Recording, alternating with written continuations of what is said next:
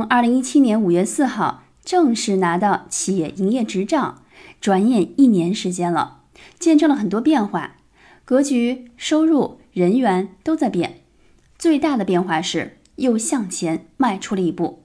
终于在二零一八年五月四号之前搬进了写字楼，有了正规的工作室。在前期忙活着列装修清单、物品搬运清单、采购清单的时候，我是最开心的。有时候在想，如果早一点把生活、工作从空间、时间层面区分开，相信会对我更有帮助。虽然现在发现也不太晚。感慨的是，为了终于能过上理想中生活、工作分开的日子，每天骑车上下班，能欣赏路边的绿荫、鸟鸣、花香，居然一等就等了十五年呀！